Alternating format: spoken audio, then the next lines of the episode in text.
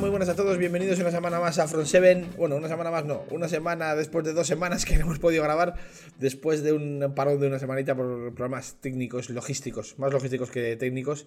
Aquí estamos una semana más para hablaros de lo que pasa en la NFL, ahora que estamos en plena temporada. Y hoy nos salimos un poco del guion habitual, porque no está ninguno de los gandules habituales grabando conmigo. Pero tengo al gran Santiago Tomás y conmigo. ¿Qué tal, Tomás y tío? ¿Cómo estás? Muy buenas y la verdad con muchas ganas de grabar contigo y de estar una semana más en Front 7. Muchas gracias, tío. Muchas gracias por estar aquí. Eh, desde luego, subir el nivel de los, ya te digo, de los gandules que estamos habitualmente tampoco es que sea excesivamente difícil. Así que seguro que nos sale. seguro que nos sale un programa. Con lo divertido que lo hacéis como para decir que es difícil subir el nivel. Sí, bueno, sí, es, una broma, es una broma, es un poco de beef a mis compañeros. Pero vamos, es, son mejores tertulianos que todo lo demás.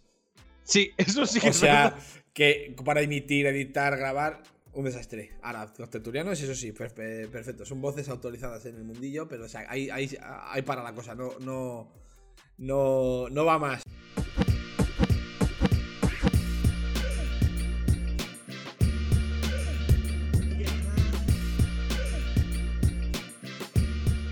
Bueno, tío, pues hemos tenido una semana 5 en la que seguimos con. con alguna que otra sorpresa. Pero por lo general, bastante. Ya las cosas están bastante, bastante colocadas, ¿no? Ya, está, ya estamos empezando a ver equipos ya muy destacados. Eh, y gente que ya olían mal desde la semana 1 está, empezando a confirmar un poco que, efectivamente están en, una dinámica bastante mala. Y pienso en dos ejemplos muy claros de esto en el partido que vimos en, el partido que vimos en Búfalo, ¿no? Victoria de Búfalo 38-3, los, los Bills en tendencia claramente, ya no ascendente, sino en el top ya sentados, y los Steelers con unos problemas tremendos. Sí, lo, lo, de Steelers en ataque es que es dramático. Es verdad que el partido no lo pierde el ataque, es decir, que los Bills la primera parte les asfaltan como quieren, pero el equipo ofensivo que tienen los Steelers eh, eh, sí que es ofensivo, pero a la vista es muy difícil ver un partido completo suyo tan malo. Y luego es que los Bills, a ver, de momento son el equipo más hecho, no el que tiene mejor récord, pero sí el que está luciendo mejor de la temporada. Entonces, claro, es duro para, para Pittsburgh, pero bailar contra la más fea y el primer partido de un cubi titular eh, es difícil. Sí, es complicado, es complicado. Lo que tú dices, sí. pero aparte, siempre desde el primer momento hemos, visto que el problema que tenían los, eh, los Steelers era el ataque. Pero es que la defensa hizo un mal partido también. Sí. A ver, yo creo que al final, no, creo que sea la, teoría esta de te contagias, pero yo creo que es que la defensa de Steelers está funcionando bien. En cuanto te meten el 7-0 en el primer cuarto y pierdes el primer balón, dices, bueno, pues aquí tenemos que recuperar balones y a los no le vas a recuperar balones es evidente que fue un muy buen partido ofensivo. Yo confío en que Steelers pueda esta semana jugar mejor, pero el partido que dejaron contra Bills es de un equipo que se ha rendido. Y los Bills no dudaron. Es decir, lo mismo que decimos de que Steelers mal en defensa y en ataque, es que los Bills, una vez vieron que el rival estaba caído, no pararon hasta tener el partido. Luego ya sí que se relajan con ese 31-3, pero hasta el 31-3 ellos no frenan. Y oye, si quieren enfrentarse a mí, que se enfrenten. Y lo hacen y lo hacen a la perfección. Claro. ¿Hay tanta diferencia entre, entre Buffalo y Pittsburgh como para que haya 30, 35 eh, puntos de diferencia? Es que yo creo que no, porque eso es decir que los Steelers son muy, muy malos. Y es cierto que a mí me parece un equipo que este año es mediocre, que este año es medianía. Pero claro, no son tan malos como para decir, no, 35 puntos es la diferencia real. Ahora, te la has comido y no es que haya sido el típico partido de, no, es que las lesiones me afectaron. Que los Steelers tienen. es que ha sido un partido donde te han pulido por encima desde minuto 1 hasta minuto 60. Entonces, sintiéndolo mucho, la diferencia fue real, pero no debería ser tanta, al menos en cuanto a nivel. Claro, claro, a eso, eh, eso, me, eso, me, eso me refería. Si el nivel real de los dos era para, para que hubiese 35 puntos de distancia entre ellos. Yo creo que no, ¿eh? También estoy, eh, estoy contigo. El partido fue muy malo y yo creo que ya está. O sea, si este partido se repite mañana, no creo que fuera el resultado parecido. Sería algo más parejo, aunque sigo, sigo o si hubiéramos seguido todos dando favoritos a, a, a Bills. Pero, pero es lo que tú dices, ¿no? Y, es que quiero hacerte una pregunta, porque esto es una, es una, es una cosa que hemos hablado mucho a nivel interno, porque sabéis que Fer es eh, fanático Steeler Die Hard, y, él está constantemente echando la culpa al, al, al, staff, a la banda, que si Mac Canadá esto, que si Mac Tomlin lo otro. Yo soy de la opinión de que este año es más problema de configuración de plantilla y de campo que de banda. No sé si estás de acuerdo conmigo sobre todo de configuración de plantilla, es decir, De campo creo que al final el nivel es el que es. En defensa tienen muy buenos nombres, en ataque tienes mucha gente, porque tienes que tener gente básicamente. Y yo creo que es un problema de configuración de plantilla. Sí, eh, Ben el año pasado ya estaba mal, pero es que se te marcha Big Ben, no refuerzas la línea, te quedas con ese agujero que es Piquet o Trubisky o quien sea de Kubi. No ha reforzado tampoco los skill positions. Es decir, no es que haya receptores al lado de Trubisky que digas o de Piquet, wow, qué, receptores. Creo que es un problema de que la plantilla está mal configurada. Entiendo el motivo, es decir, yo asumo que con todos los cambios que ha habido en Pittsburgh tienes que tener un año de transición, pero a mí es que Tomlin no me parece tan malo como le pintan en Pittsburgh. Entonces siempre me quedo un poco sorprendido con él. Es que es malísimo, es que es el peor entrenador a ver, es un buen entrenador. Es cierto que no ha empezado bien el año, pero no sé. Creo que es un problema más de plantilla que de que Tomlin sea muy malo y no pueda jugar bien. Lo sé, lo sé. Yo estoy completamente de acuerdo contigo. Yo los, creo que somos los, los, los de fuera de Pittsburgh, los de fuera de la, de la afición de Pittsburgh, somos los más. Los que más sacamos la cara por Tomlin, ¿no? Como que. Joder, a mí me parece difícil, pero difícil de narices estar tanto tiempo y, y siempre estar por encima del 50% de victorias. O sea, mm, es que eso no solo esto, sí que, sé que es deporte americano, solo, solo vale ganar, no es como en el fútbol europeo, que puedes quedar segundo y hacer una gran temporada, ir a la Champions, objetivos de permanencia, de, quedar en mitad de la tabla, Europa League y demás. Pero aquí en las ligas americanas es ganar o nada. Esto, esto es una, cosa que es bastante cruel porque hay equipos que hacen grandísimas temporadas y que se quedan en nada porque no ganan o porque se quedan en final de conferencia o se enfrentan al super equipo de turno y entonces ya, ya parece que no, hacen, que no vale de nada lo que, lo que han hecho. Pero en una liga tan difícil como, como es esta, en una liga en la que ganar es tan complicado, tener a un equipo con, con varias reconstrucciones a sus espaldas, porque no siempre ha tenido el mismo equipo, aunque siempre ha tenido el mismo quarterback, eh, siempre compitiendo y siempre por encima del, por encima del 50%, a mí me parece que como mínimo, como mínimo, hay que disparar los cañones hacia otro lado antes de disparárselos a él.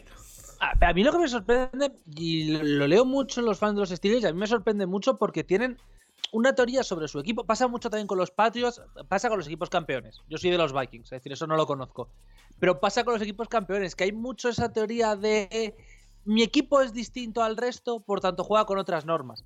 Que entiendo que el nivel de exigencia puede ser diferente, pero las normas son iguales. Hay un problema de cap, hay un problema de rondas. Mm.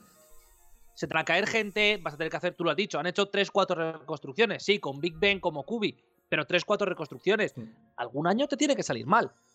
Es decir, es que alguna temporada es complicada. Ya está, este año es de Steelers, pues este año será de Steelers. Pero a mí lo de que, por ejemplo, los Patriots hayan tirado 16 años con más de 10 victorias, o que los Steelers hayan tirado, creo que son 15 años ya con récord positivo, joder, es que no se sostiene en una liga donde todos los equipos tienen malas temporadas. Es que, joder, Andy Reid tuvo malas temporadas en Filadelfia. ¿No van a tenerla el resto de entrenadores? Pues sí, al final llega un punto donde las tienes todos los entrenadores han tenido malas temporadas. De hecho, una de las cosas por las que. Porque yo soy. Eh, del, bueno, ya sabéis, yo soy de los, de los San Francisco 49 y somos un poco histéricos también, los nenes. Cuando, cuando los nenes pierden, eh, también somos un poco tendentes a sobrereaccionar un montón. es que yo llegué a leer que a Kyle Shanahan había que echarle semana 2 este año. Sí, sí, sí, sí. De hecho, había. bueno, Una cosa bárbara. De, de, hecho, hubo un debate bastante acalorado en el podcast de La Mina, ese podcast. de no voy a decir oficial porque tenemos otro en, tenemos otro en, en, en Foreigners Spain, pero ah, hubo bastante gente, o sea, en el, eh, en el programa que, que, decía lo que tú dices, que, que, que Shanahan no, a lo mejor no era el hombre, porque, digo, bueno, o sea, yo, Dios, me libre, sí, sí, Dios me libre de, de, de censurarle la opinión a nadie, pero bueno, eh, por favor, señores, un poquito de mesura, ¿no? O sea, semana 2. Pierdes contra Denver, sí, es una derrota fea, vale. Pero claro, es que si me dices que Kyle Shanahan fuese, yo que sé, he comprado un piernas que no ha hecho nada, pero claro, yo pienso en Kyle Shanahan y es temporada regular mal entre comillas. Bueno, tiene una Super Bowl que pierde en el último cuarto, tiene una final de mm. conferencia que pierde de milagro, claro yo me quedo pensando en los logros de mi equipo y digo, bueno, oye, es que yo si me dices ahora una final de conferencia y una Super Bowl perdida, pero una Super Bowl, hombre, pues a lo mejor me parece que el tío es bueno, que no tiene tantos problemas.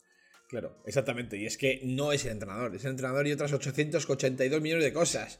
O sea, es el entrenador, es el campo, es que no es que te respeten las lesiones, es el calendario, es un momento de suerte o no de suerte. Porque es que yo estoy convencido, fíjate lo que te voy a decir. Eh, que si a Jakuski Tart no se le cae esa intercepción en, el partido de final de conferencia, eh, Cincinnati Bengals era un fit perfecto para la defensa de San Francisco. O sea, podíamos haber ganado la Super Bowl sin mayor inconveniente. Y dices tú, bueno, ¿cómo empezó la temporada de Niners? Que empezamos también como está un poco diésel, perdiendo un par de partidos de tres. Y, fíjate, nos partamos en final de conferencias y, y si Jacuzzi Tart completamente solo agarra ese balón y no se le cae de las manos, a lo mejor estaríamos hablando de que eso fuéramos, o sea, seríamos los vigentes campeones. Y, y, y después de eso cuestionar a Shanahan en la semana 2 pues es un poco exagerado. Sí que es verdad que yo entiendo, porque soy el primero que, lo, entiende y le pasa, que cuando el equipo pierde eh, me, pongo como una, auténtica moto. O sea, yo, o sea, me iría yo con un bulldozer a derribar el campo. O sea, yo soy el primero, pero sí que es verdad que cuando han pasado un par de días eh, deberíamos hacer un discurso un poco más un poco más mesurado. Y si quieres engancho con el partido nuestro, un partido eh, en el que, se vuelve a ver la mano de Shanahan. O sea, mm, hay una cosa que, que, nos, comentó un compañero, eh, Fernando de Legado 49, que es un canal de Foreigners que os recomiendo si, tenéis un mínimo de simpatía por, San Francisco, que dice que el partido de Denver era un poco, no sé si qué opinas tú, Santi, era, un poco mm,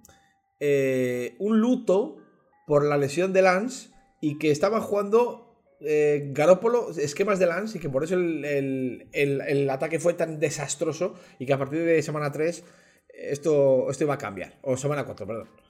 Yo el sistema no estoy tan de acuerdo, es decir, no creo que fuese un sistema para Lance, pero sí que se notaba que San Francisco estaba todavía un poco de esto de, oye, íbamos a jugar con uno, nos cambian de cubi, no estamos pendientes, Denver tiene muy buena defensa, ataque no, pero defensa sí, se te complica el partido. Pero para mí el día de Rams, es decir, la semana pasada, es un partido súper placentero para San Francisco, con un rival muy duro, pero un partido súper placentero porque domina en todas las fases. Y aquí igual, que a lo mejor Garoppolo no te va a hacer 350 yardas, ya bueno, lo sabemos todos que Garoppolo no te va a hacer 350 yardas, pero si el ataque tiene todas las cosas que tiene un ataque de Sanahan y la defensa funciona, que es sobre todo el gran mérito que para mí tiene Sanahan como entrenador de los 49ers, que es, él no es un entrenador defensivo, pero se ha rodeado siempre de gente que hace que esa defensa funcione bien, hmm. pues oye, es que al final, Miel Sobrejuelas, tienes un equipo que esta semana sí es Carolina, sí Matrule despedido, sí eh, Makefield es malísimo, porque lo es, hmm. pero claro, te da una facilidad el ganar de 20 puntos sin apuro y que el partido es de estos partidos que al descanso prácticamente ya puede decir, oye, cambio de canal porque esto ha terminado. Para mí esto es lo que tiene que buscar San Francisco. Yo creo que es un equipo que lo está haciendo muy bien por ese sentido, porque están siendo capaces de salvo el día de Denver, ganar los partidos con la suficiente holgura para que no tengamos que hablar de ellos de cuidado con su récord, cuidado porque están teniendo dificultades. Así que para mí es muy meritorio de un entrenador conseguir esas victorias tranquilas. Sí, de, eh, hecho, cuando, cuando se acaba el partido de semana 3, que el récord con el que sale San Francisco es 1-2, sí que hubo bastantes alarmas, se encendieron las alarmas porque sí que es verdad que en el imaginario popular eh, San Francisco es un contender, claramente, estamos en, ventana, vamos a decir.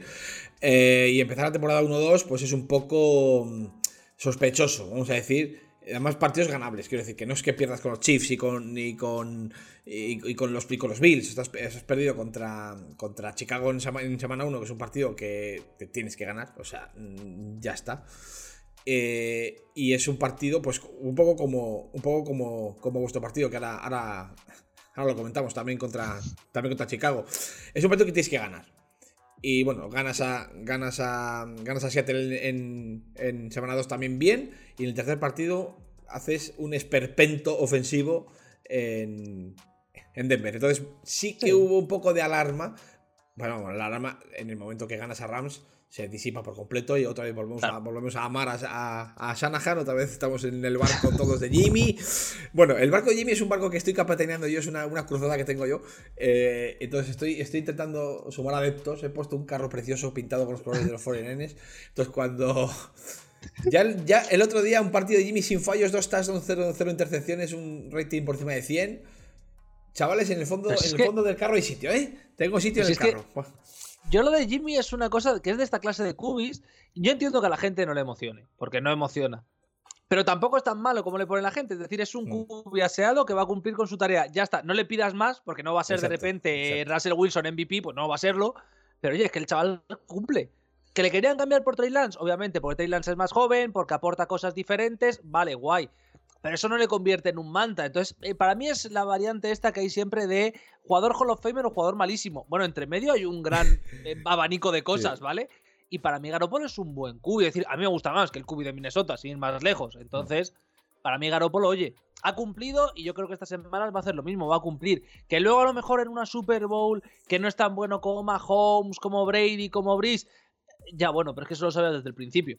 Claro, y Entonces, es que Exacto, y estoy de acuerdo contigo. Es que al final la fortaleza de Niners no es el ataque ni el quarterback, es la defensa. Y claro, todos sabemos, porque esto es así, en la NFL pues hay una cosa que se llama límite salarial, que impide que tengas super equipo en todas las líneas. O sea, hay que tener una unidad élite, top, eh, cuanto más top mejor, y luego el resto tiene que acompañar y no, y no apestar. Con eso suele ser bastante. Entonces, eh, el plan de San Francisco está clarísimo, es el mismo, el mismo plan que nos ha llevado a la Super Bowl y el mismo plan que nos ha llevado el año pasado a la final de conferencia. Una, una super defensa que limite a los equipos rivales y que con que el ataque anote dos touchdowns o, dos touchdowns y un field goal baste para ganar el partido. O sea, que no haga falta hacer 40 puntos para ganar un partido como les pasa a otros equipos.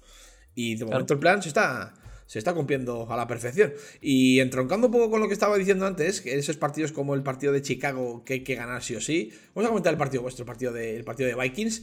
Eh, es un partido raro, lo vi entero, ¿eh? Porque además un buen amigo mío es de Bears, es un diehard fan de Bears también, y lo vi con especial interés el partido.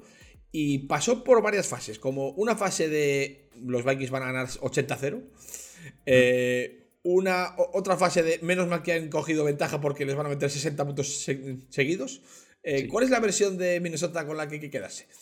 Eh, pues yo creo que un poco con la segunda, más que con la primera, porque no es la primera semana. Es decir, yo quiero aquí decir que quiero respetar a la gente de Chicago. Es decir, Chicago me parece que es un equipo que está en reconstrucción y por tanto, como tal, hay que tratarlo. Es decir, que no va a ganar partidos, pero va a competirlos.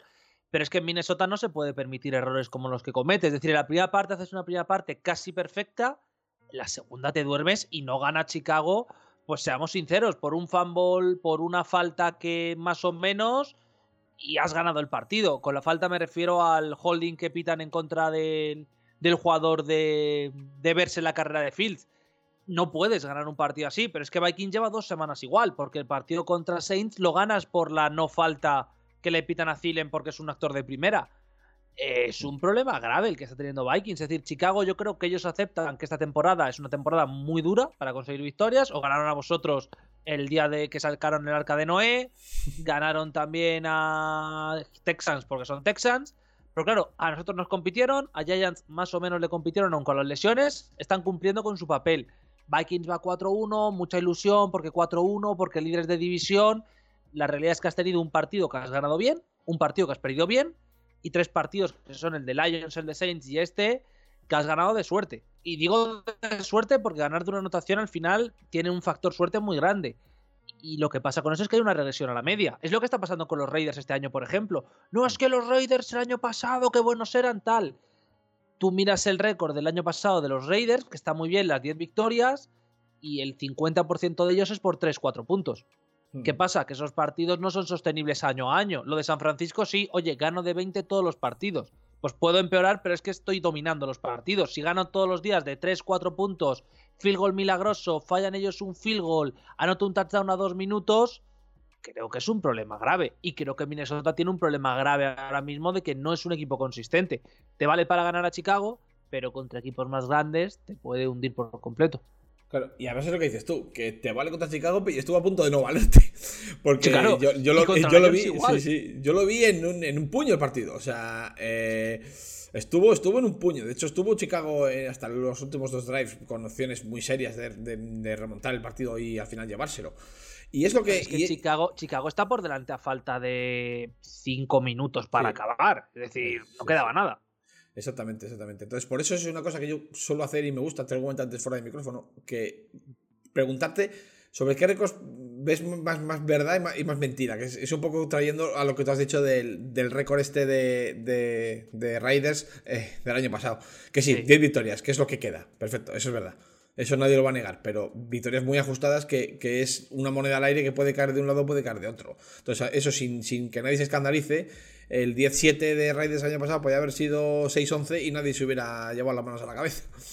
Porque... es que al final es lo de siempre, que llega enero y gana un equipo que había hecho una muy buena temporada regular, vale, pero si tú te basas en, para analizar un equipo tienes que basar principalmente la temporada regular, pues por ejemplo, Lo de Vikings no tiene sentido, lo de Giants tampoco tiene sentido que vayan 4-1 tal y como están jugando, Hmm. sin desmerecerles. Pero es que, por ejemplo, en el caso de Giants hay una falta brutal de talento en muchas posiciones. Sí. Davol está compensando, pero a Titans le ganas porque un kicker la lía, a Panthers le ganas porque está Baker Mayfield, el Hmm. partido de esta semana lo ganas porque los Packers se adormilan y les tienes ahí 4-1. Y por el lado contrario, que me lo has dicho antes también que te gusta hacer esto, Raiders, por ejemplo, tiene un más menos de 5 puntos. Es decir, pierdes de uno con Chiefs jugando bien, sin tener un turnover, sin tener un punt, haciendo un partido casi perfecto en ataque. Pierdes de 2 contra Tennessee, que tienes oportunidad de empatar el partido en el último drive. Pierdes en la próloga con Arizona, un partido que tendrías que haber ganado. Y Chargers pierdes de una anotación. Sí, obviamente vas 1-4, que es una putada y qué mal el equipo y qué mal McDaniels. Pero es que si fuesen ahora mismo 5-0, tampoco sería una enorme sorpresa a nivel No. de resultados. Claro que no. Entonces, claro, ese es el tema, que hay muchos equipos, sobre todo de la zona media. Es decir, tú pillas a los Bills o pillas a los Chiefs y dices, bueno, pues ellos juegan como quieren, ganan 12 partidos al año, pues son superiores al resto y ya está. Pero claro, esa zona media de entramos en playoff, no entramos, llegamos a la wildcard, pues está repleta de récords que yo no me creo. Yo no me creo el récord de Patriots, yo no me, perdón, de Raiders, de Patriots sí. De Riders, no me creo el récord de Jets, por ejemplo, tampoco. No me creo el récord de Vikings, no me creo el récord de Giants. El de Cowboys, yo le pondría cierto asterisco, porque su defensa es una pasada, pero su ataque es horroroso. Hmm. Y hay equipos como Lions que, bueno, están ahí. eh, Commanders van 1-4, pero has tenido varios partidos que Compiten, te duermes sí. tú solo. Claro, Pero- entonces Hmm. es raro. Sí, porque es que además es- se juntan muchas cosas. Estamos en semana 5, o sea, yo Sí. soy poco amigo de, de analizar equipos hasta que empiecen los buys, porque puede influir mil cosas, eh, el calendario, las lesiones, pues eso, partidos que te mueves en el filo, pierdes dos partidos y parece que es que eres una basura y resulta que es que simplemente has tenido mala suerte o, o no has sabido cerrar o has tenido un error que te ha condenado. Eh, pero, por ejemplo, yo quería comentarte eh, y preguntarte qué opinas de, Los Ángeles Rams, porque yo creo que estos sí que se escapan un poco de estos, de estos equipos que están en el filo. A mí me están transmitiendo sensaciones muy malas. Es que esa línea ofensiva es horrorosa. Es que, claro, yo pensaba la primera semana, bueno, juegas contra los Chiefs, primera semana, tienes que ajustar cosas, no pasa nada. Vale. Pero segunda semana tienes el mismo problema de que esa línea ofensiva no va ni para atrás, por mucho que ganes a Falcons. Y les ganas porque son los Falcons. Que si no se partió, también se va fuera. Ganas a Cardinals, vale, pero las dos derrotas que has tenido, tanto San Francisco como Dallas, no es que sean derrotas de ay, nos quedamos dormidos y no pudimos. No, no, no. San Francisco ganó bien y Dallas ganó muy bien sin prácticamente ataque. Ahí hay un problema grave de línea ofensiva y que yo creo que no hay receptores, porque es que no los hay. Que Stafford está tocado y que si esa ofensiva no, no encuentra alguna forma de revivar la McVay, lo tiene imposible. Es que te voy a decir más, se lesiona Cooper Cup y no ganan a nadie en, to- en todo el año. Es que se retira Cooper Cup y el cuerpo de receptores somos tú, yo y un par de chavales que van andando por Los Ángeles. Sí, la verdad Pues es que está sí, el porque... chico este de apellido polaco impronunciable y ya. Sí, porque luego está Allen Robinson, que ha sido una decepción absoluta. No se esperaba nadie gran cosa de él, so- sobre todo los que, los que, ya te digo, yo por cercanía, por, por amistad, tengo eh, un ojo siempre puesto en, en, en- en Chicago. Y es que Allen Robinson ya el año pasado se veía que era un, era un tío con, una, con un potencial enorme, pero con una, con una realidad, un suelo horroroso. Y yo no daba un duro por él y desde luego está está subvirtiendo expectativas totalmente. O sea, no, no está haciendo nada de nada de nada. Es un cero a la izquierda absoluto, eh, Allen Robinson. Sí. Y, y es que es Cooper Cup y la nada. Claro, porque Tutu Adwell, no, es que Tutu Adwell es muy rápido, ya, pero sigue siendo un metro quince de jugador. De hablar, pero sigue siendo un jugador muy bajito y muy delgadito. Claro, en NFL o consigue mucha separación o nada. Y para conseguir separación tiene que funcionar la línea. Si la línea Sí, no funciona, claro. Tutu Atwell es prácticamente inútil. O eso, Pues eso o, es tener, grave. o tener a Aaron Rodgers que, que es capaz de meterte un balón en una ventana de medio milímetro y, y- jugar entre los números con, con precisión. Y esta forma Claro. es ese quarterback. Entonces, No. eh, si no fuera Es- por Cooper Cup, No, si no fuese por Cooper Cup, ahora mismo estaríamos hablando de que los Rams sería temporada de reconstrucción, veremos quién va el año que viene, quién se queda. Es que, claro, tienes a un receptor top 3 de la liga, tienes a un buen QB. Claro, ya la cosa cambia, ya dices, bueno, también está Aaron Donald, también hay cosillas, pueden competir. La NFC este año está muy mal, eso es verdad. sí, sí, sí. Pues te compensa, pero los Rams están mal. Los Rams no son un equipo de cuidado, ¿qué tal? Están mal. Está muy mal, no mal. Yo creo que es un equipo que está, pero, pero muy, muy, muy Sí. mal. O sea, Es más, este, si estuvieran en la FC, yo les hubiera descartado para el playoff. Y así lo digo.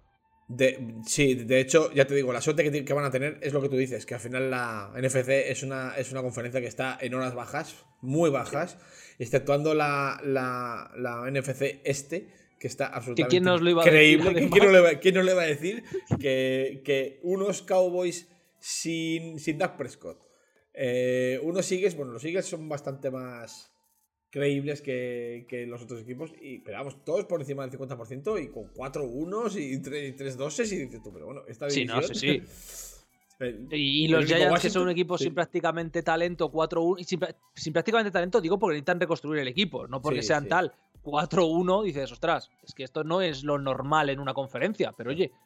Les sale bien, les sale bien. Y por cierto, nos preguntan por el chat tema de lesiones, de que San Francisco siempre tiene muchas lesiones con tal. A ver, hay parte que puede ser médico, pero yo cuando pasa tantos años y suelen ser lesiones tan distintas, oye, habéis hecho el campo sobre un cementerio indio, es mala suerte y es lo que toca.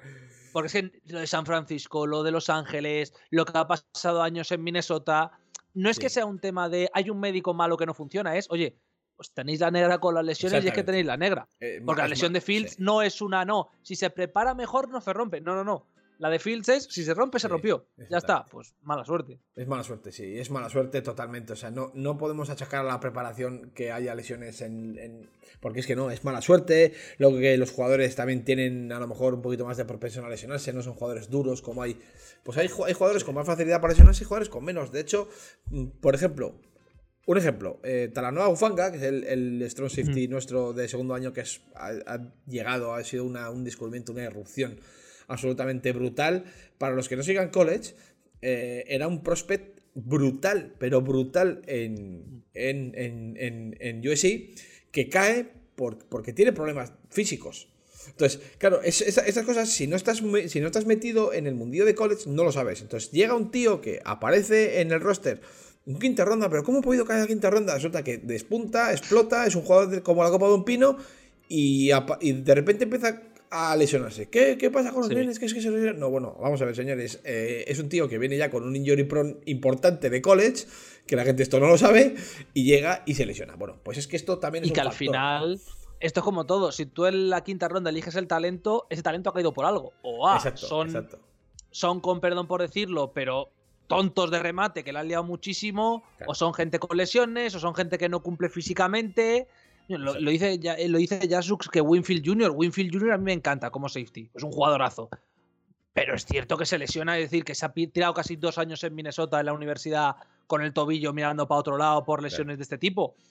Vale, pero tú aceptas el riesgo que tienen. ¿Cuál es el problema? Que cuando se te junta eh, Winfield y tres más, dices, Joder, es que somos, somos, nos preparamos muy mal. No, es que has arriesgado y has puesto claro. talento por encima de el pavo de North Dakota State de quinta ronda, que es una mole de 150 kilos que no se lesiona ni para atrás, pero que tampoco estaría roster. Entonces, oye, es, exactamente, exactamente. Claro. Es, un poco, es, un poco, la compensación. Porque claro. sí que es verdad que hay una verdad universal en la NFL y yo es una cosa que voy, voy a rajatabla con ella, que es esto de the best ability is availability.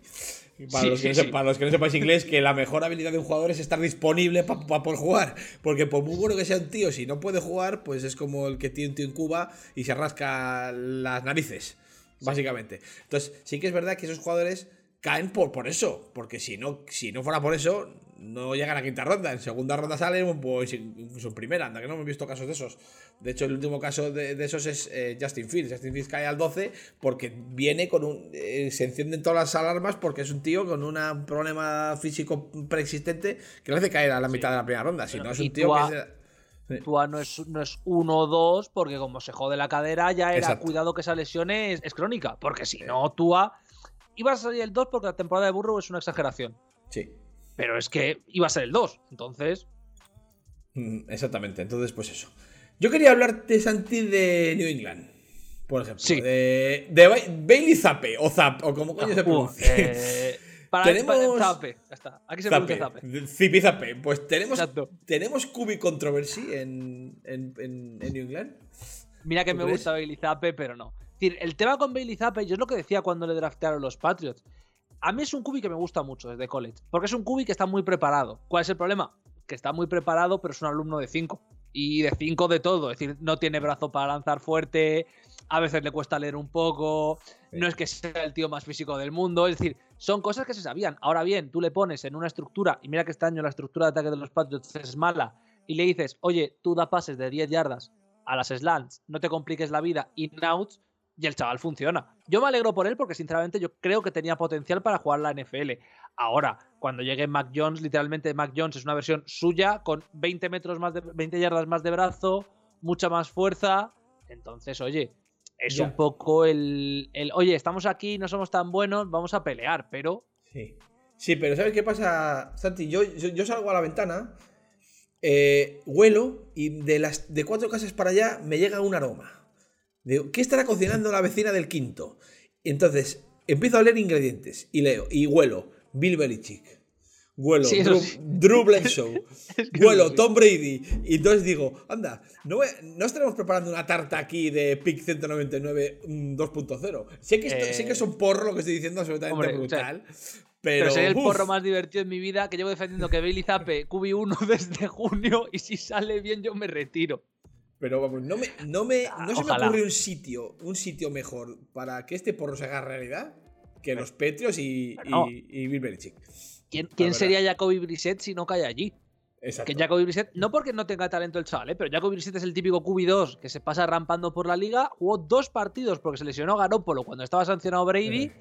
Y de repente el chaval ha sido titular una temporada en Colts, va a ser titular una temporada casi completa en Browns. Oye, y haciéndolo bien. ¿eh? la vida te da suerte. Sí, exacto. Y haciéndolo bien. O sea, que no es no, no siendo un comparsa, que es que en, Cleveland está jugando bastante bien. Sí, es lo de siempre, lo de, lo de, Cleveland es lo de siempre, también con el tema de este, que es, no es que Watson va a ser la repera, va a hacer 850 yardas de pache haciendo el giro tutti. Pues a lo mejor, pero la verdad es que Brissett está jugando bien. Es decir, el problema de Cleveland no es el Cubi. ¿Que otro Cubi va a jugar mejor en el cuarto, el en cuarto cuarto porque está más preparado y tal? Pues sí, pero es un poco como lo de Garópolo. Si pierdes, el 95% de los casos no va a ser culpa del Cubi. Va a ser mm. culpa de lo que le rodea. El 5% restante quizás sí, pero es que Brissett no ha dado ningún partido en el que el 5% haya sido él el culpable. Entonces, oye. Exacto, exacto. Es un cubi que no desentona. Y, eso, ya es, eso ya es mucho en la NFL. O sea, con no, desentonar es, es bastante. Es bastante. No voy, a decir, no voy a añadir ningún adjetivo. Es bastante ya. O sea, creo que mm. no desentonar y no apestar es bastante. De hecho, hay un montón de ejemplos de lo contrario. Se me ocurre, pues, todos los cubis que han pasado por Indianapolis los últimos tres años por ejemplo. Por ejemplo, y mira que todos eran cubis buenos antes de llegar, pero oye, llegas a un sistema, bueno, si eso se le puede considerar sistema, y no funciona ninguno, pues ostras, claro. A lo mejor me sale más rentable tener un tío mm, peor, entre comillas, pero que cumpla con lo que yo le voy a pedir o con lo que yo quiero que haga. ¿Qué ha pasado con Fran Wright? Que parecía que iba a ser la segunda venida de Cristo y... y, pero ¿qué, qué les pasa a los Colts? Si quieres empezamos con este partido. Ganan 12-9 a, Denver, pero las sensaciones que transmiten... La sensación es que este partido puede ser el peor que he visto en mi vida. Y no estoy ni siquiera exagerando. Es decir, es terrible. Claro, y luego, a ver, te pasa a pensarlo y dices, ¿los Colts tienen talento? Sí, es cierto que se les ha caído un poco la línea ofensiva este año por lesiones, eh, retiradas y tal, pero no tienen mala línea, tienen buena defensa, tienen a Jonathan Taylor que es muy bueno. Matt Ryan es un buen cubi, lo ha demostrado toda su carrera y tú les ves y es un equipo ramplón. Y claro, yo siempre he pensado que la culpa no es de Ray como tal, es decir, me parece un muy buen entrenador. Pero claro, a mí la duda que me genera es, hace tres años tienes un cubi, le cambias. Hace dos años tienes un cubi, le cambias. El año pasado tienes un cubi, le cambias. Este año le cambias. Pero en los cuatro años no hay un cubi igual. Es decir, no es yo que sé, eh, me cargo a Jacoby Brissett porque, me, bueno, me cargo a Taylor Taylor porque traigo a Jacoby Brissett. Cubis más o menos similares de características. Es, no, ahora traigo a un game manager como Brissett, pero no me gusta. Y traigo al mayor pistolero de la liga como Rivers, pero lo sustituyo por otro pistolero, pero menos agresivo como Wentz. Pero ahora lo sustituyo por un game manager como Matt Ryan. Concho, eh, es que no tienes claro el plan. Y yo creo que ese es el problema que tiene Reich, que no tiene claro a qué quiere que juegue su ataque. Y entonces la defensa funciona, pero el ataque está todo el rato en plan de, bueno, pues este año es distinto que el anterior, y eso es un problema. Claro, estoy de acuerdo. Al final están, están dando bandazos hasta que encuentren a su, a su cubi. Pero es que ya no es que encuentren a su cubi, es que es lo que tú has dicho. Cada, cada día un cubi diferente, de una manera de jugar diferente y todo diferente. Y, el, ataque esencialmente no, cambia mucho. Sigues teniendo los mismos playmakers, los mismos receptores, el mismo running back y la misma línea ofensiva potente con, ese cuento Nelson que, que es el sueño del desvelo de, de los que nos gustan las trincheras. Eh, es que Quentin Nelson yo creo que todos le querríamos en nuestro equipo y quien diga que no miente. Ya está, no hay más. Exactamente, exactamente. Entonces, deben decidir qué, qué, es lo que quieren. O sea, tiene que llegar Frank Reich a la. a la. a la. a la gerencia y decirles, vamos a ver, señores. Eh, queremos jugar de esta manera. Consígueme un cubic para jugar de esta manera. Buscamos en el draft o buscamos un trade y traemos la cubic que sea. Ah, eh, da la sensación de que han, de que han querido alargar la ventana, digamos, de, de competir con, con cubis veteranos que, que, sus mejor, que ya han jugado sus 100 mejores partidos o sus 50 mejores partidos, que es, lo, es un baremo que siempre me gusta a mí, me gusta a mí utilizar. Decir, eh, ¿este cubi ha jugado sus 50 mejores partidos? Pues, por ejemplo, y, y siguiendo con sí. ese partido, Russell Wilson, cuando llega a Denver, ya ha bueno, jugado sus bueno, 50 bueno. mejores partidos. Eh, ¿Cómo le va a salir a Denver todo lo que ha hecho esta offseason? ¿Cómo le va a salir? La madre que parió lo caro Sí, que les sí. va a salir. Sí, es A ver, es impresionante, sí.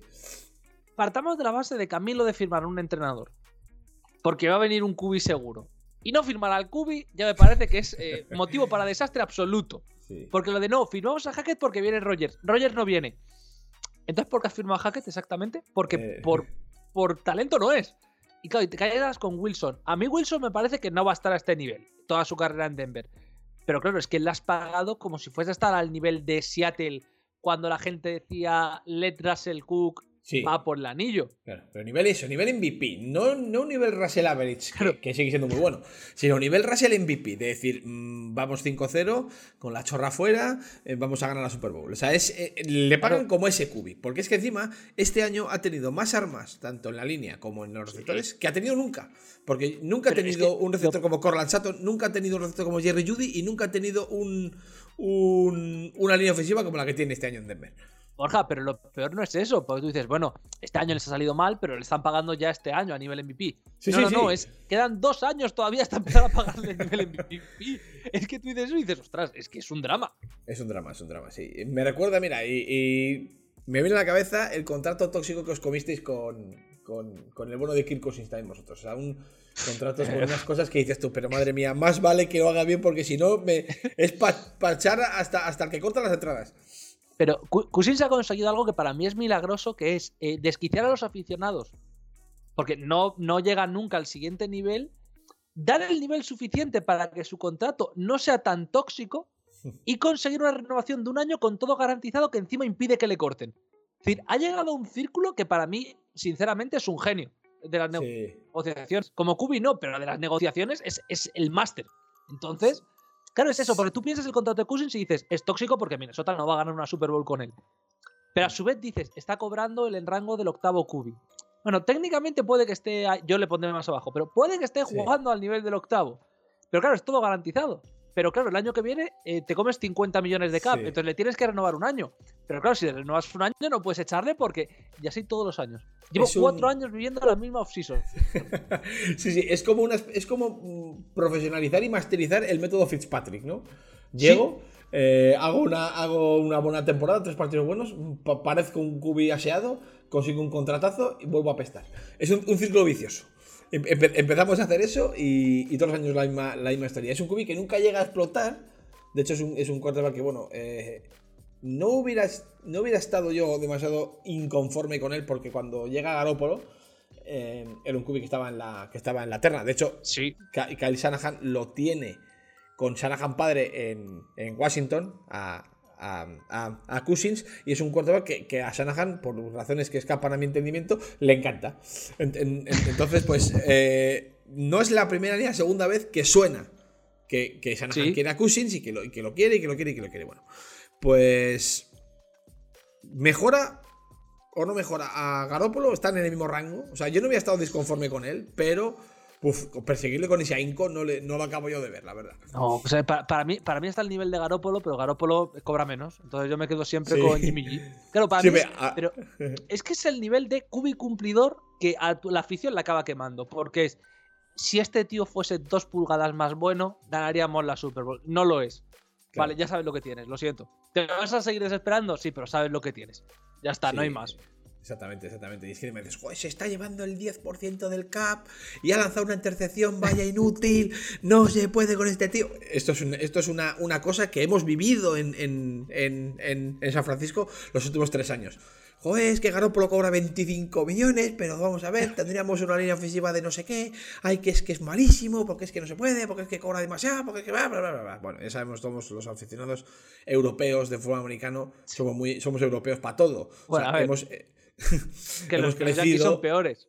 Sí, son, pero, pero son diferentes. De, eh, tal, pero es que sí, eso es verdad, que son distintos. Nosotros somos más de eh, este jugador es un cabrón y, vamos a por este. Ellos son más de. Nada, todos son malísimos, todos fuera. Sí, todos Ellos optan por el odio a todos. sí, y es que además el, aficionado americano es como muy, como muy desapegado. Quiero decir, ellos asumen que los, que los jugadores son trabajadores que están circunstancialmente en sus franquicias y que no tienen ni el más mínimo apego ni cariño por los colores, el concepto colores que tenemos en Europa. Entonces nosotros todavía lo tenemos como como ese odio como más llevado más a lo, a lo visceral. Es decir, es que encima este tío, porque se ha operado, no piensa en la franquicia. Digo, pero vamos a ver, ¿cómo va a pensar en la franquicia? Tendrá que pensar en su, en su pellejo primero, en asegurarse su condumio y sus billones, y luego ya veremos a ver si piensa en la franquicia o no piensa. Porque es, que, aquí hay mucho. que sí, que es que aquí hay mucha gente que se rasga las vestiduras Kyler Murray ha borrado todas las fotos que tiene con la ropa de los Cardinals. ¿Le importa un carajo a los Cardinals? Pues evidentemente que le importa un carajo a los Cardinals. Amigos, bienvenido a la NFL. O sea, le importa tres narices los Cardinals. A mí es que, por ejemplo, de Vikings, el único que me da pena si se marcha es Adam Thielen, porque el chaval es de Minnesota lleva tropecientos años aquí. Pero a mí Harrison Smith dice este año, oye, yo me quiero marchar porque quiero ganar un anillo. Muchas gracias por los servicios prestados. Eh, encantado de haberte conocido. Eres uno de mis jugadores favoritos. Hasta luego, no pasa nada.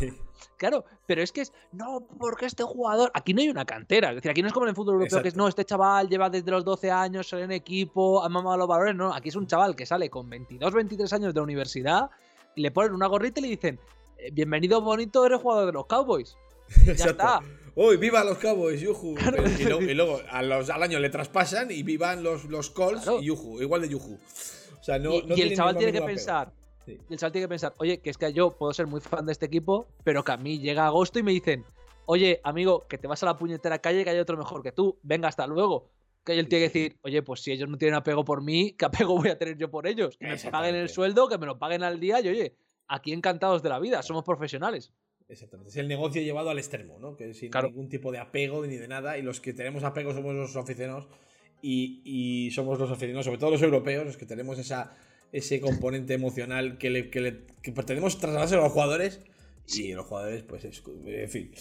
Pues esto es una cosa pues que miran por su propio beneficio y no le debe sorprender a nadie porque es lo natural allí. Y quería, mira, por cambiar un poco de tema, quería hablar de Miami.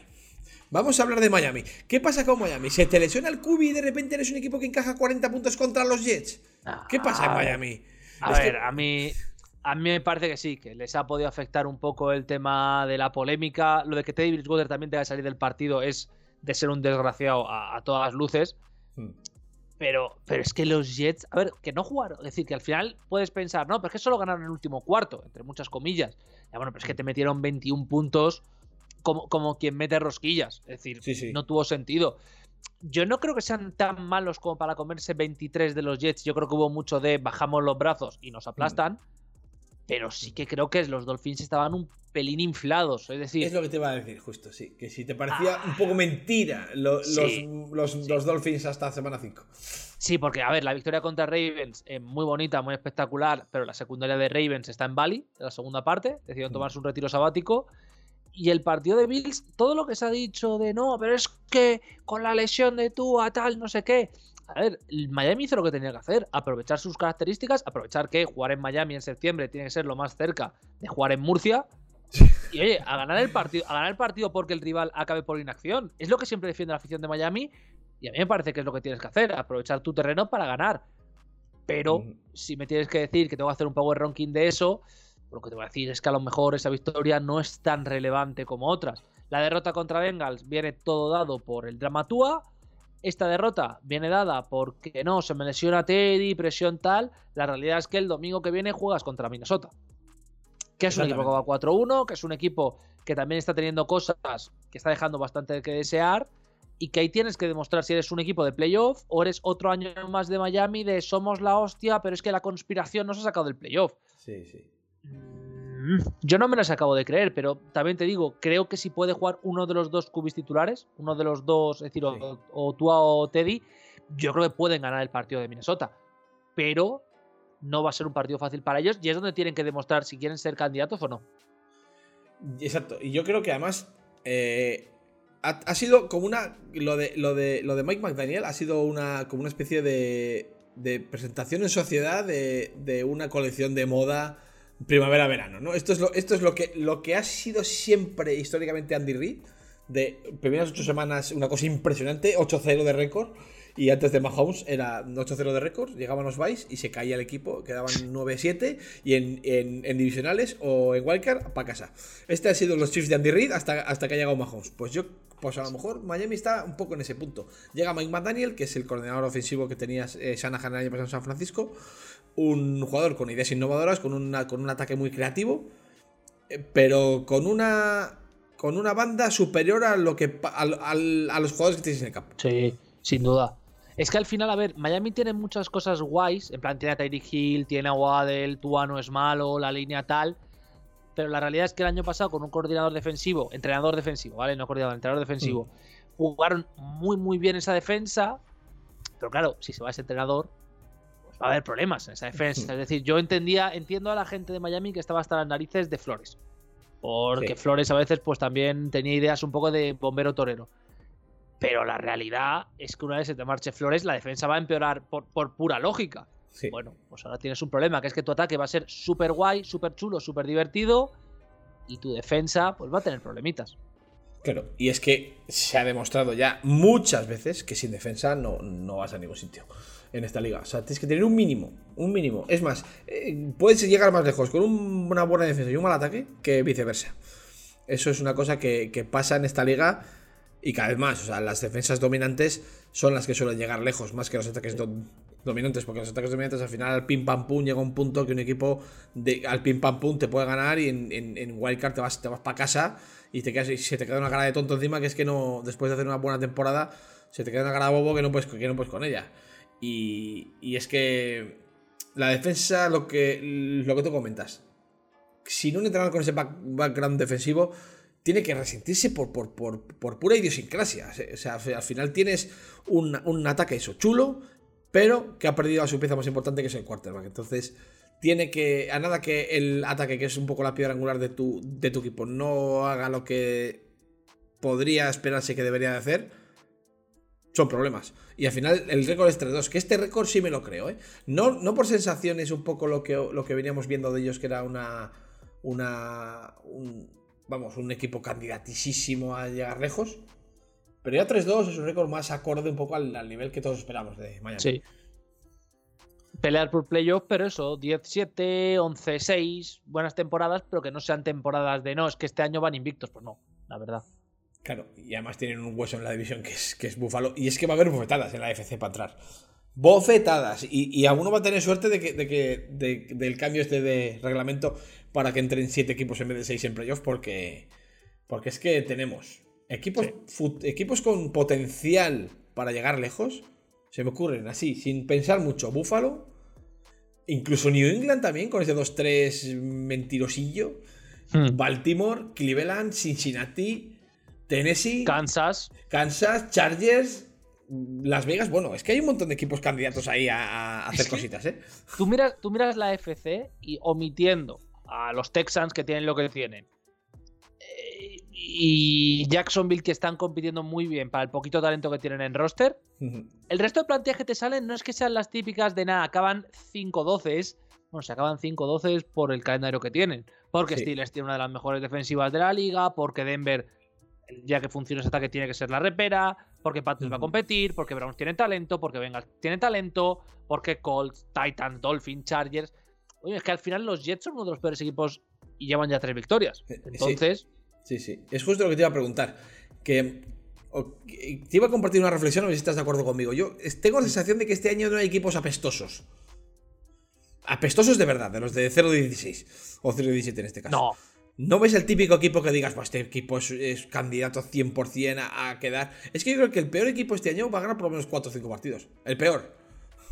Eh, a ver, es que si, no hay un colapso tipo eh, Washington Commanders se pegan entre ellos, se cargan a Rivera y el equipo es un desastre, o pasa con Lions o pasa con alguien así, es que a las 5 victorias van a llegar todos con holgura. Entonces, claro, mm. es un poco lo que decía Brady de la frase de eh, está viendo malos, mal fútbol. Sí estoy de acuerdo.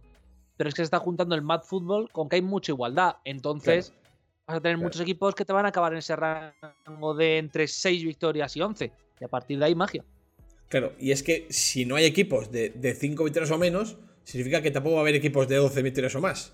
Con lo cual va a haber auténticas bofetadas para ganar las divisiones este año. Y, y, quiero yo, tengo unas ganas locas de que llegue noviembre, diciembre, para ver en qué acaban esos combates, porque va a haber partidos absolutamente a cara de perro. Y creo que vamos a tener una temporada en ese sentido absolutamente brutal, pero brutal. Eh, Tampa Bay, ¿nos creemos su, su 3-2? Sí. ¿Por, ¿Por arriba, por sí, abajo? Porque, porque creo que arriba no tienen mucho más. Es decir, Tampa tiene mucho talento, obviamente. Tom Brady sigue siendo muy bueno. Pero las dos derrotas que tienes, bueno, la de, la de, Green Bay es un partido horrible de las dos partes, pero la derrota que tienes contra Kansas la tienes que tener. Hmm. A Falcons ayer le ganas con una, antes de ayer, con una decisión arbitral dejémoslo en sospechoso. Madre mía. Porque a mí la falta de Tom Brady, bueno, si se apitan a mi equipo todavía estoy echando saliva de momento, ¿eh? de enfado. Entonces, claro, si me dices que contra Atlanta, que no es que sea precisamente el equipo de los Glover Trotters, estás así, pues no eres un equipo para competir por el para competir por la Super Bowl de momento. Así que yo el 3-2 me lo creo. ¿Y cuál es qué, qué crees que está fallando este año respecto al año pasado, por ejemplo? Yo creo que, a ver, creo que la ofensiva no está funcionando tan bien y que hay, más allá de que va a salir siempre el debate de no, porque el problema es Tom y Giselle y su tal, que están notando muchísimo haberse cargado, bueno, haberse cargado, que se haya retirado. Bruce Arians. Porque por mucho que Bruce Arians no fuese el entrenador más metido en el ataque del mundo, ese ataque funcionaba de una manera. Y la sensación que da ahora es que es un ataque bastante raquítico con Leftwich. Es el arquitecto sea malo, sea bueno, es el arquitecto. Y el arquitecto ha ganado una Super Bowl. Y eso nunca, nunca, nunca se, puede dejar de lado. Y, es que es muy injusto además lo de Bruce Arians, porque al final es que es un tío que vaya donde vaya lo ha hecho bien. Si no hay ningún equipo donde digas, no, es que ha defraudado. No, no, no, es que lo ha hecho bien. Entonces. es que esos Cardinals de Bruce Arians eran un equipo muy serio, que además llega a una Super Bowl. esa Super Bowl sigue siendo muy injusta. Lo siento mucho, pero es muy injusta. Sí, la verdad es que fue, fue todos, al final era equipo pequeño, todos, todos los no Steelers íbamos con los, íbamos con los Cardinals por una, con una suerte de romanticismo parecida a la que tuvimos el año pasado con, con, con, Cincinnati, eso es. Y, bueno, sí que es verdad que yo me creo a los Buccaneers también porque es que han tenido un calendario complicadete, ¿eh?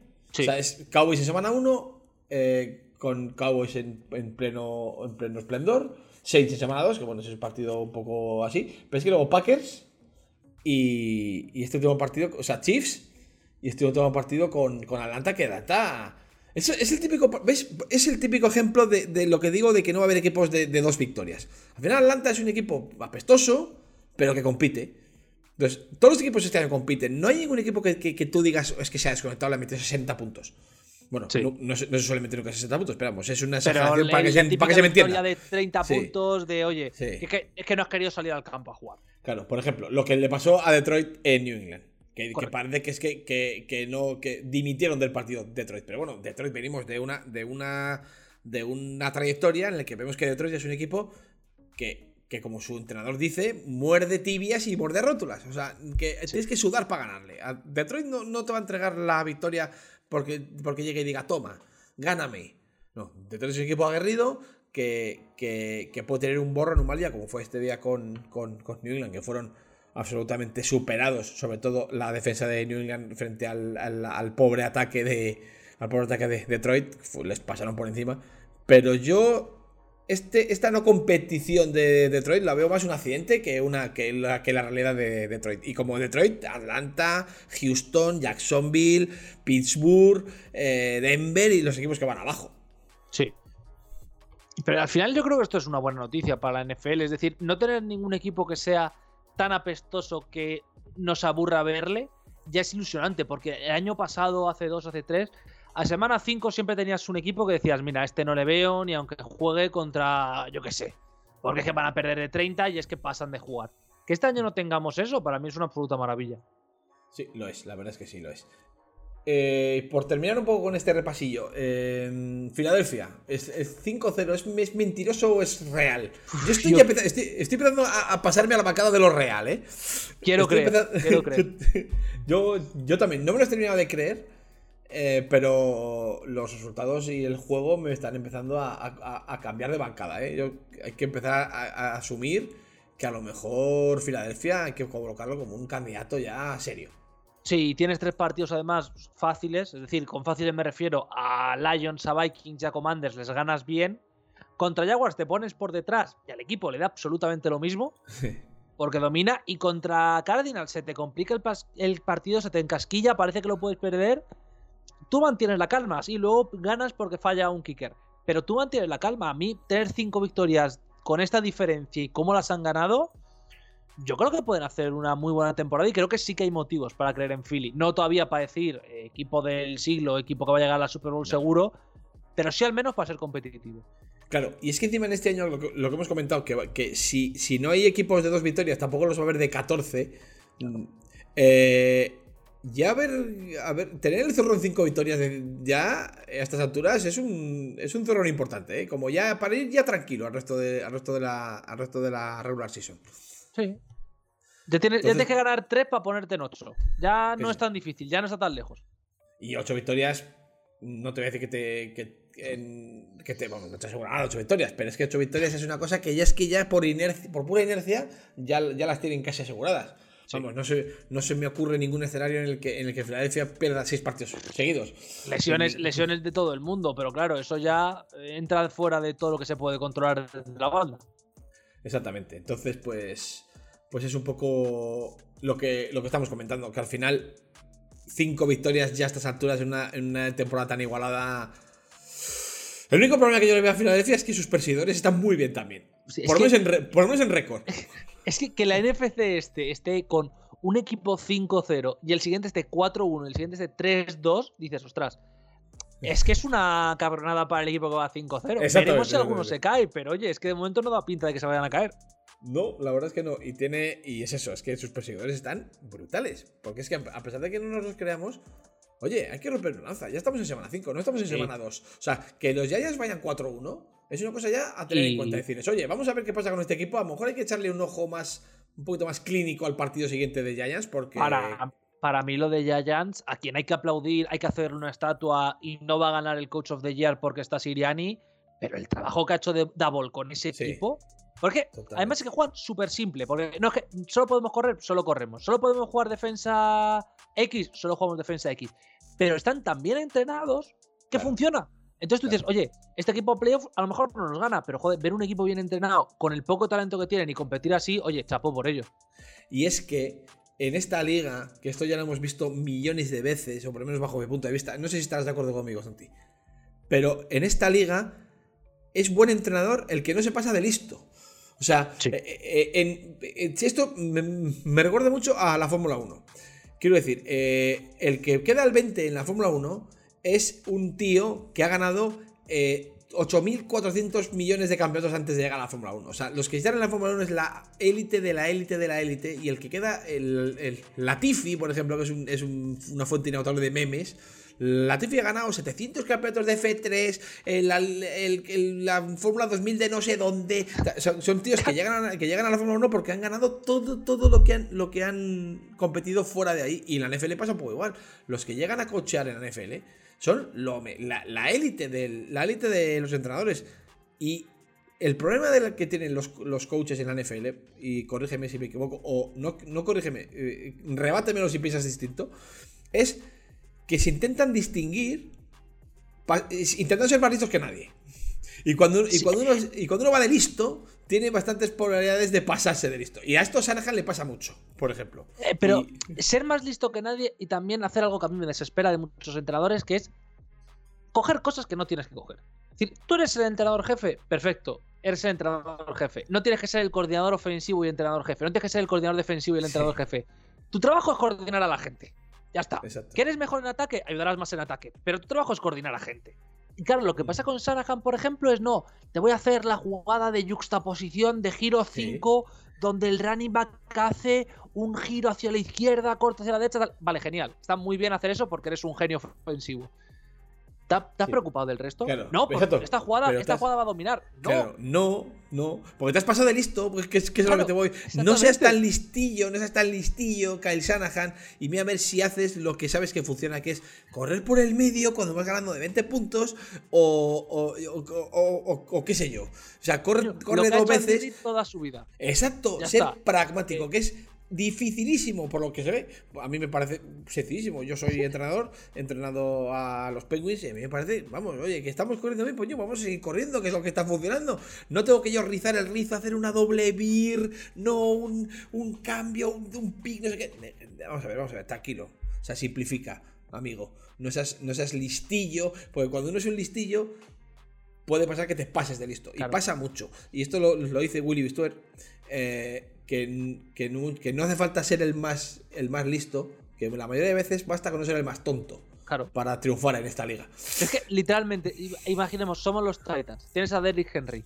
No, porque si jugamos al pase con las aberturas que tenemos, tienes a Derrick Henry, ya está. ¡Utilízale! Claro, la siguiente opción es buscar el pase si para Derrick Henry. Vale, ¿han parado a Derrick Henry? No, ya está, que tire. Hasta, el final, hasta que le paren. Ya está. Exactamente. Y esto entronca con una cosa que, todos los aficionados de la NFL nos vendrá a la cabeza, que es eh, por qué Pete Carroll no le dio el balón a Marshall Lynch para que entrase en la, en, la no, pero no tiene tiempo muerto, tal. Me da lo mismo, le das un balón, ya está. El siguiente a lo mejor te juegas el pase. El primero le das el balón a Marshall Lynch y que se lleve puesto a tres. Ya está. Exactamente quiso, Pete Carroll quiso ser más listo que nadie, ¿y qué le pasó? Y... Palmatori. Exacto, pues, pues, ya está. Es que, y es, eso, Pete Carroll se pasó de listo, y cuando uno se pasa de listo, pues le puede salir bien, pero le puede salir rematadamente mal. Bueno, Santi, pues nada, yo creo que con esto hemos hecho un repasito ya bastante somero a toda la jornada. Eh, siempre nos dejamos algún equipo porque es que, o algún partido, porque es que es imposible hablar de todo sin que nos vayamos a tres horas. Y, y, sí que es verdad que estamos intentando llevar una línea un poco de eso, entre hora y hora y veinte, para que no sea muy pesado. Eh, porque está comprobado que los programas de más de dos horas. Es que los programas de más de dos horas eh, ya es, es cansado para ti hacerlo, es cansado para mí hacerlo, ya es cansado para la gente escucharlo. Ya es, es, cansado para todos, sí, sí, es tremendo. Una hora, hora y veinte es lo, es lo, es lo ideal. Entonces, lo siento, señores, porque siempre hay algún, algún partido del que no hablamos, o algún equipo del que no hablamos. O que, bueno, hemos sido bastante concisos y hemos hablado de, de muchos equipos este, este, este viaje. Así que Santi, si te parece, eh, te voy a preguntar lo que, lo que te he dicho antes. Tres equipos que salen reforzados de semana 5 y tres equipos que salen, que salen mal. Para mí reforzados eh, los Giants, sin ningún tipo de duda. Mm. Los Ravens, que tuvieron un partido difícil y lo ganaron bien. Y yo creo que los Jets, porque mira, son un equipo que nadie se esperaba ahí mm. y salen con alegría. y, tristes o rotos, pues los Broncos y los Colts. Sinceramente, cuando juegas tan mal, da igual la victoria, porque es que da mal y los Lions, que tenían el mejor ataque de la liga en cuanto a puntos, es decir, no estoy diciendo ninguna locura, sino en cuanto a puntos, y te comes un Cerapio en. Nueva Inglaterra, y Bailey Zappe parece un QB bastante mejor de lo que es. Entonces, creo que ellos salen también muy perjudicados. Hmm, para mí, gana New England porque gana y domina, y tienen un, un, un QB suplente de bastantes garantías, eso siempre es una tranquilidad, eh, en, en Zipizape. Entonces, cuando se te lesiona eh, Mac Jones o el QB1, que tu, que tu equipo no se descomponga hasta el punto de apestar, como le pasaron como le ha pasado a los, a los Dolphins, eh, está muy bien siempre. Y salen reforzados en ese sentido, que van a, estar tranquilos con la baja de. con la baja de Mac Jones. Porque hay un QB ahí que lo puede hacer bien. Gana eh, New Orleans, para mí, también. Porque a pesar de que es un equipo que no, está llamado a hacer nada, llevarse una alegría, una alegría al cuerpo así, ganar un partido remontando, eh, cuando partido lo tienes perdido, ganarlo y tal, siempre es una cosa que, carga de moral para lo, que, para lo que se viene. Y para mí, gana, eh, gana Minnesota también. Porque vuelve a estar ahí en, peleando partidos y ganando partidos agostados. Ya, ya, van dos en dos semanas. Porque también ganó el partido de, el partido de Detroit en momentos clave y me, parece que es un equipo que tiene clutch. O sea, que en, los momentos duretes del partido responde y es capaz de, remontar y de ganar los partidos. En ese sentido también tiene que ser una, cosa buena para lo, para lo que viene. Saber que tienes esa capacidad de levantarte en momentos calientes de los partidos es importante y te puede dar 4 o 5 3 al final de año que son importantes para llegar a playoff y más en la NFC que, va a estar barato llegar. Así que, es más, yo estoy bastante convencido de que vais a ser favoritos contundentes a ganar la división, por lo menos. Hombre, de momento, tal y como están Packers, sí, la verdad. Luego ya veremos, pero de, de momento, favoritos bastante consolidados a ganar la división. Entonces esos tres equipos para mí son los que ganan y para mí pierde Pittsburgh, claramente, porque si también se les cae la, defensa, apague, vámonos. Si se cae la defensa, Fair a lo mejor se prende fuego a lo bonzo. Sí, esperemos que no. Pero vamos, es que si ya tienes un ataque malo, encima tampoco funciona la defensa, entonces date por fastidiado, la verdad.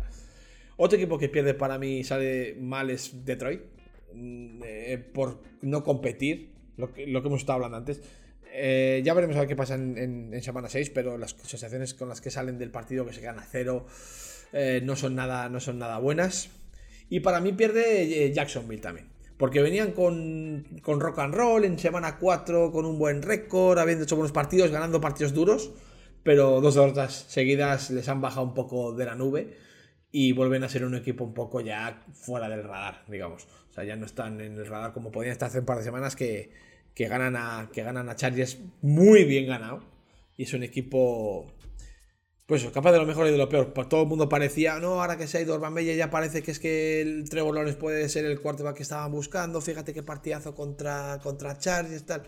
Dos derrotas seguidas, pies en la tierra y a seguir trabajando que, que puede estarse construyendo algo chulo. No algo para ganar, pero algo chulo en, ahí en, en, West Florida.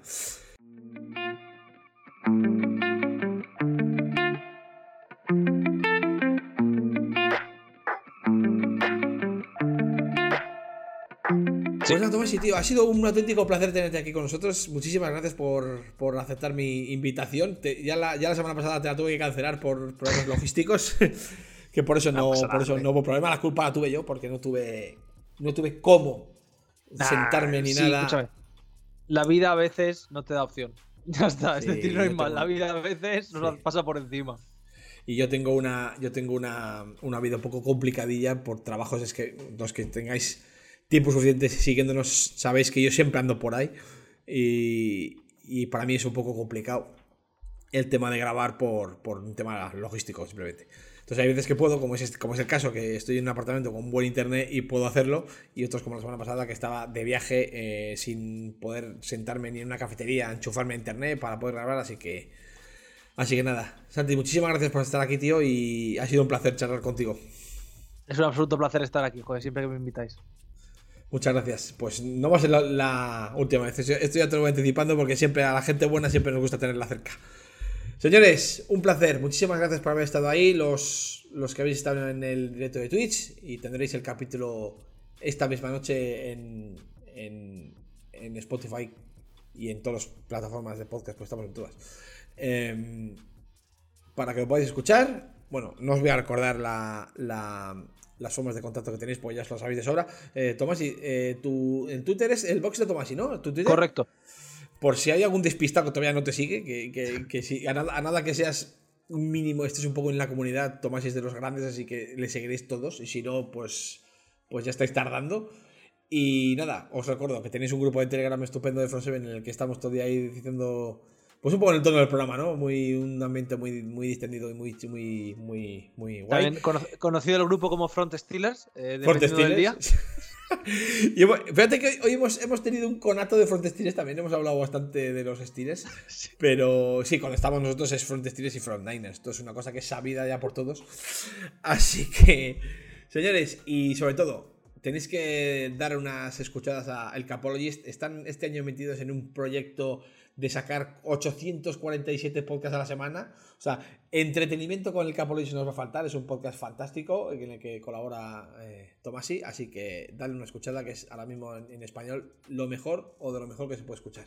Señores, un auténtico placer. Muchísimas gracias a todos por estar aquí. Santi, muchas gracias por estar con nosotros y nos vemos la semana que viene.